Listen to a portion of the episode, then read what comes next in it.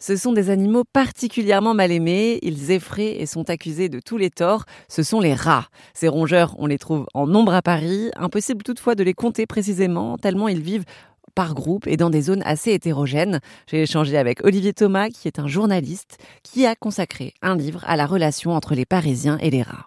J'ai aussi découvert dans votre livre que les Parisiens s'amusaient à confronter des animaux comme des chiens par exemple avec des rats euh, dans des combats de rue.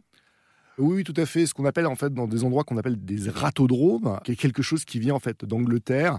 Alors, des combats d'animaux, euh, il y en a souvent. C'est très vieux en fait les combats d'animaux.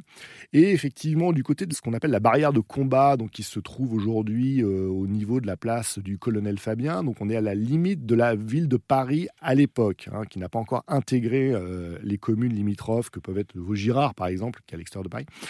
On organise dans ces zones-là des combats des combats un petit peu, euh, je dirais pas interlopes, parce que c'est peut-être un peu exagéré, mais en tout cas des combats qui, euh, on sait par exemple qu'il y a beaucoup de, garçons bouchers qui participent à ces, à ces, combats-là. En gros, c'est un moyen de, montrer la violence, de faire des paris, de, regarder tout ça. Alors, on parle de combats de chiens contre des ânes, de d'ours contre des lions, enfin, toutes sortes de trucs qui, parfois, on a même du mal à imaginer que ça puisse réellement exister. Donc, on peut même se poser la question. Bon, il y a un moment donné, il faut que ça cesse. La SPA euh, se crée au milieu du 19e siècle. Il y a la loi Grammont qui euh, condamne en fait euh, la violence à l'égard des animaux domestiques en présence de témoins. Donc ça veut dire qu'il faut que l'animal soit domestique et que les gens l'aient vu frapper. Si vous frappez votre cheval, par exemple, devant des témoins, vous êtes, vous êtes condamnable. Euh, donc il y a toute, une, toute une notion en fait qui, apparaît autour de la protection animale avec quelques guillemets. On en est aux prémices. Bah, du coup, tous ces combats d'animaux, euh, petit à petit disparaissent en fait du paysage. Et là, on décide d'importer en fait une pratique qui a lieu en Angleterre, euh, qui est le combat de, de chiens contre rats. Alors, ça se passe encore dans des endroits. Un Théophile Gautier y va, euh, décrit justement ce genre de spectacle, un petit peu dans, les marges de Paris. le rat, vous, vous doutez bien, il n'est pas domestique, donc il ne tombe pas du tout sous le coup de la loi Grammont. Hein, il n'y a aucune raison de protéger le rat.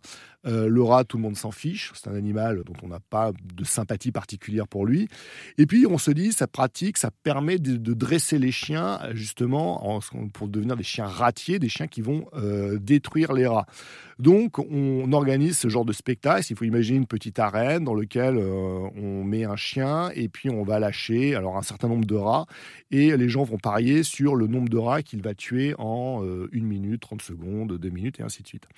donc c'est un spectacle qui existe, c'est un spectacle en fait dont on voit qu'il se popularise légèrement on en parle d'un seul coup en 1870 parce qu'il y a une exposition canine dans lequel en fait les gens viennent, visitent, découvrent tout un tas de races de chiens différentes et on va présenter, euh, bah, je sais pas, à 15 heures, on organise un, des combats de chiens pour montrer un petit peu cette pratique en montrant un petit peu quelles sont les espèces les plus adaptées.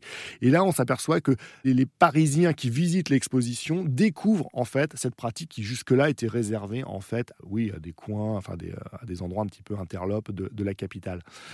Ça s'est développé un petit peu. Il y a eu des ratodromes qui ont été installés du côté d'Auteuil, du côté d'Aubervilliers, etc. Euh, certainement dans des endroits, euh, dans des cabarets ou dans des arrière-cours de, de bistrots, etc. C'est pas non plus quelque chose qui est devenu très très populaire en France. Hein. C'est plus une pratique qu'on trouve en Belgique ou dans le nord de la France ou en Angleterre. Les rats sont entrés dans Paris, c'est un ouvrage complet qui retrace l'histoire des Parisiens et des surmulots à découvrir aux éditions Vendémiaire.